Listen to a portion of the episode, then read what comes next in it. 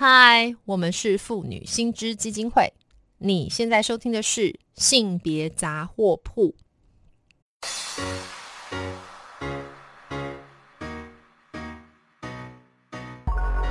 从生活看性别，与你分享生活中的性别故事。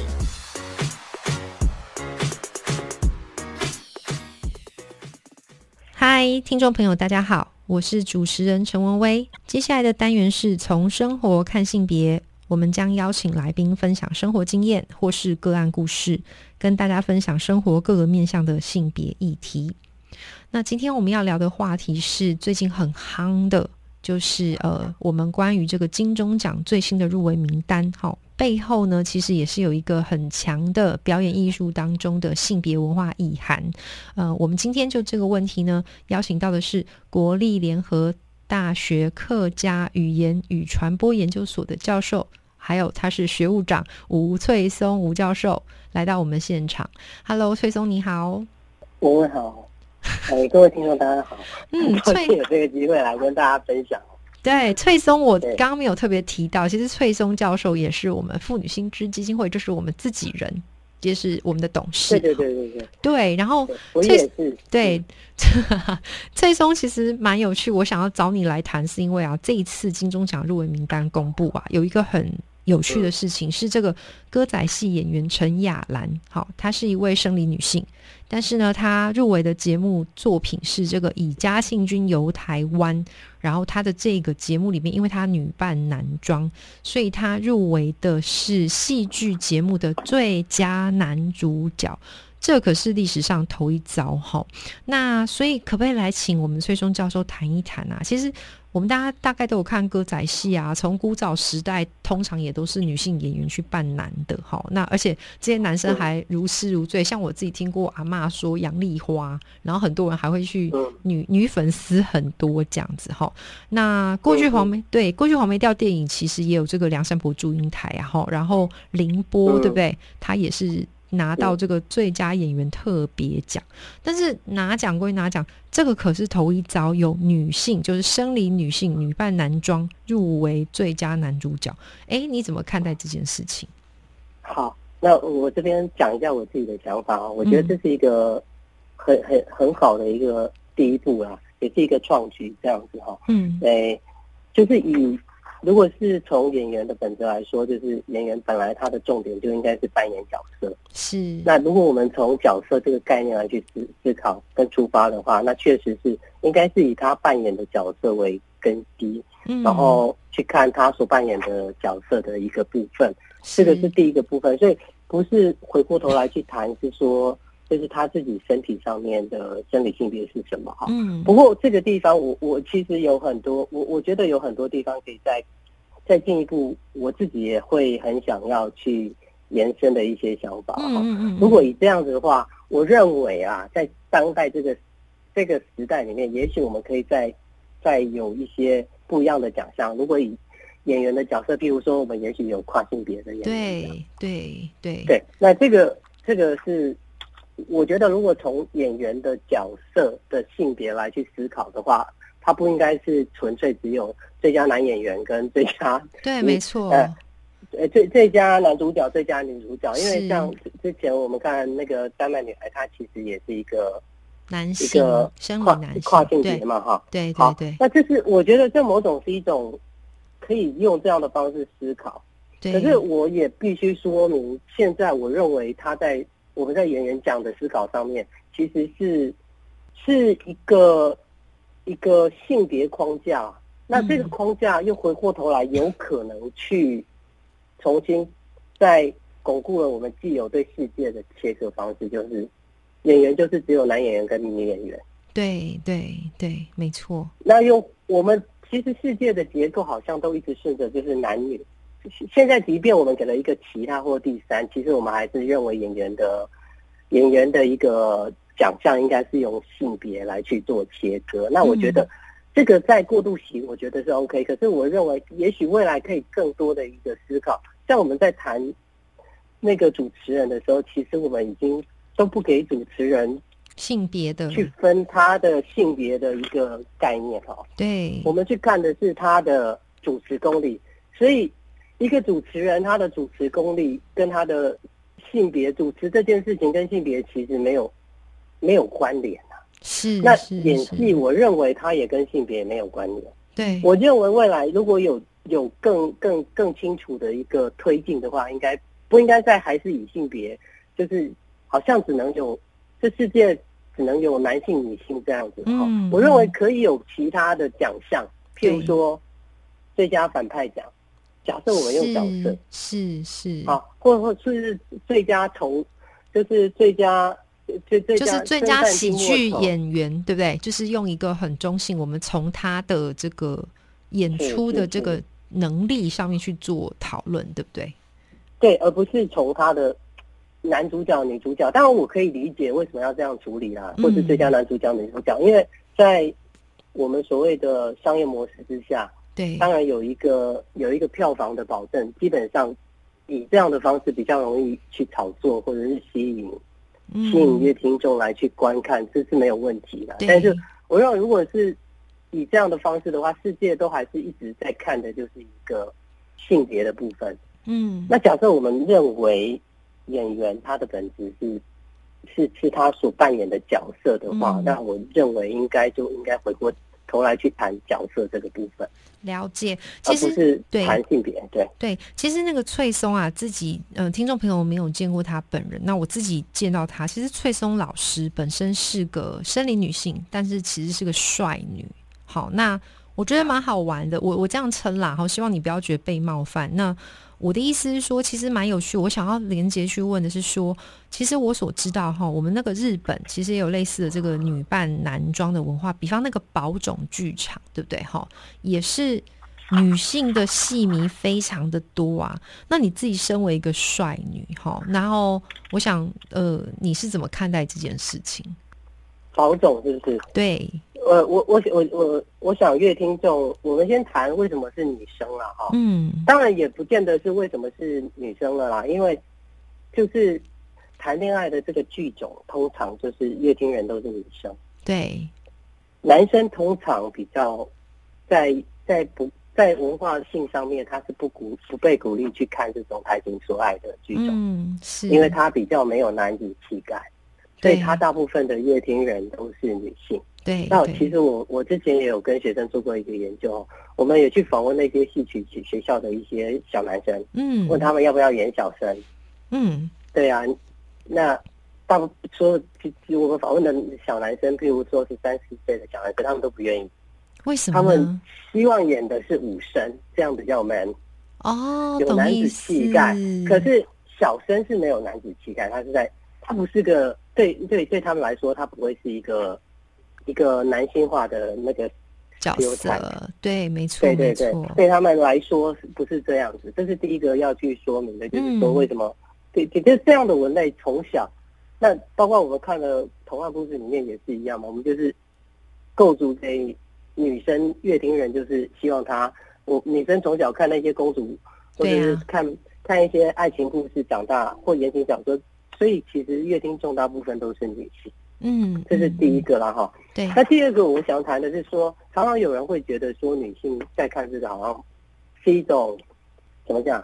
她她好像是水准比较低啊，因为常常有会很多男生会有这样的批判，就是哎，这个看这个没水准啊。其实，如果从我们传播学研究里面来说，嗯，以前我们会从一个批判的，因为觉得它不真实啊。嗯，可是事实上，这个不真实。事实上是有它的意义在的哈，像罗曼史里面的不真实，其实有一些有关于罗曼史的研究就发现说，它其实是创造了一个理想的世界，嗯，给女性。对，那女性可以在观看的过程里面，透过 empathy，就是一个神入的过程里面进到里面去，嗯，她可以逃脱她现日常日常生活中，包括她看的人很多都是那种。年长的女性或者是家庭主妇，她们其实日常生活中是很辛苦，或者是关系不好的。可是她透过这个暂时的进到理想世界里面，嗯，她可以稍微的放松，是是逃避她的压力，对，逃就是逃避她的压力，对对对对对，嗯。然后在这个其实我们也讲喘息服务嘛，这也提供某种程度的喘息服务啊。这个说太好了，就喘息一下，真的，那又可以回到他的现实生活中。所以他其实，在看的过程里面是有很多正面，还有属于他自己个人正面的意义啊。就是他在逃避的过程里面，就是其实戏剧它不是不好的。但是这种戏剧其实是能够给他一个比较正面的意义，让他又重新可以回到现实生活。嗯，就是暂时先躲在这个里面，然后再回回过头来去去面对他日常生活的那些游民参与留言这样出茶这样子。是。那至于这里面还有讲到女小生嘛？哈，对。女小生为什么是女小生？哈，对啊，为什么？呃，哎，当然大家喜欢看暖男，但是女小生 她。有很多年长者，他他会自己投射，那他觉得他跟女生在剧里面谈恋爱，可能比较不会对不起她老公啊，因为他投射的对象是另外一个扮演扮演的角色啊，有有一些我们访问到的一个对象，哎呀，他这样说，他不会觉得他对不起，他们 他觉得他没有对不起他的老公这样。哈，对，天哪，不对吧？不是有一些人，可是现在年长的，我是讲说年长的，因为年长就年长的对象，他们还是就比较保守，对于性别思维会比较是比较对，大大部分都是年长的啊。了解戏曲的的的一些一些一些乐听人，他们大部分都是年长者。啊！可是我觉得本身思想是无罪的，然后另外就是女生喜欢女生也可以啊，这也算是出轨吗？如果真的是，对，没有，但是但但是你要想想看，他们现我们那年长的看的人可能七八十岁，他大在在他的价值观里面并没有没有这个就是同性伴侣的关系，对对对，他的概念是没有的，所以这个部分是比较常常会有。所以，所以他们会可以这样子诠释自己的意义，就觉得哎，自己对老公好像没有不轨这样。对，哦，好，那我，嗯，我可不可以再分享一个？当然，当然，请说。对对，因为我我之前知道有一个学生，她是她就是女小生。是。那我我想问一下文威好了，你有没有 你喜欢你喜欢那个诶杨丽花跟陈雅兰吗？他们的扮装？扮装啊，我只有觉得妆太浓，但是但是他们确实是英气勃发。就是你刚刚提到哦，杨丽花，然后这个陈雅兰，然后其实宝总我知道现在有一位已经是去演那个日本的连续剧。呃，我一下天海佑希，对不对？天海佑希，天海佑希以前是宝种啊。我觉得他们，我刚刚一直说帅女，帅女是真的诶，他们让我觉得就是有一种英气勃发、很帅气的感觉。但我一边知道他们是生生生理性别是女性，但是我觉得在在在在看他们的演出的时候，我并不觉得他们是女性，反而其实比较多投射是男性的。对，嗯，那。你你你有我我我请教你一下，你你有看过私底下杨丽花的装扮，或者是陈雅兰的装装扮吗？有啊，陈雅兰还有那个染发的广告，然后她私底下还有那个，其实她还蛮辣的，我都知道。我的我的印象里面就是非常的，其实也是蛮美丽，所以我其实有时候会觉得很错乱，我觉得哇，真的太厉害。对，好，那我来讲这个哈，当然不见得是这样啊，可是我那个学生，我感受到是这样子，后来。我是指导他的论文拍成纪录片哈，那学生是一个女小生，那她来的时候，我就觉得我我其实是我觉得好疑惑，因为我觉得她怎么这么的，我她怎么这么女性？嗯，对，私底下的她非常的女性，极度的女性化，对，比我们还女性化。我觉得我我我是我的认同是很女性的哦。那我也认为我生理女，我剪短头发我干嘛的？那对我来讲没有什么问题哦。嗯，他来见我的时候，我觉得我好疑惑啦，就是 他带了很多装饰，我们我们社会中认为应该是女性的东西，譬如说耳环，他一定是弄耳环，然后穿裙子，然后留很长的头发。对对对对。那我觉得这个地方我觉得好疑惑。嗯，那我就问他说为什么？为什么你私下对对？那他怎么说？他说他他说他怕被认为是男生。嘿，嘿，这个很。然后他开始给了，他开始给了很多答案，很有趣啊。他说：“你看我肩膀比较宽，因为他就是从小他就是真的长得比较高大嘛，一百七，正常会被选角成男生嘛。对，他说他一直非常怕认为是男生。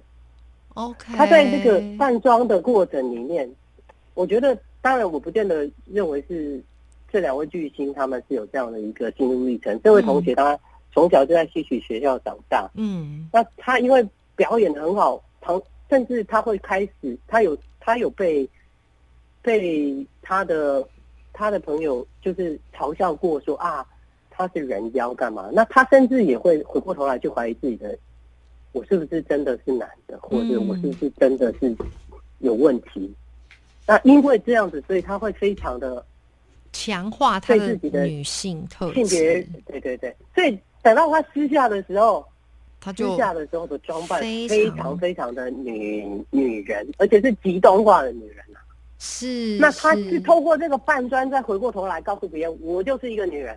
嗯嗯嗯，对。那我那时候其实，在指导他，我觉得是我要讲的，其实是我我他是受伤的，我是不知道这两位在扮女小生的过程有没有受过伤。对。但如果是受过伤，他就像我这个学生，他就需要是透过扮装来去展演他的性别。是是。所以这个这个地方是我。自己在指导他的时候，其实他他那时候来的时候，我就跟他说：“你这个拍这个纪录片，我要求你一件事情就好，就是你把头发剪短。”嗯嗯，就是你在鼓励他突破，对不对？就是女性不一定要是那个状态。嗯，我我在跟他讲说，其实头发一个人的头发不等于一个人的性别啦。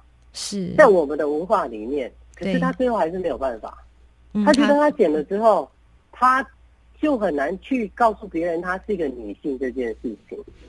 那我其实也是要回过头来谈这件事，就是说他其实是一个受伤的一个状态。嗯，就是在他扮女角生的一个过程，因为有太多的仰慕，或者是太多的把他当男人的那个过程，会让他其实极端的线上是这样子，戏上是这样，可是下戏的时候，其实他也会担心。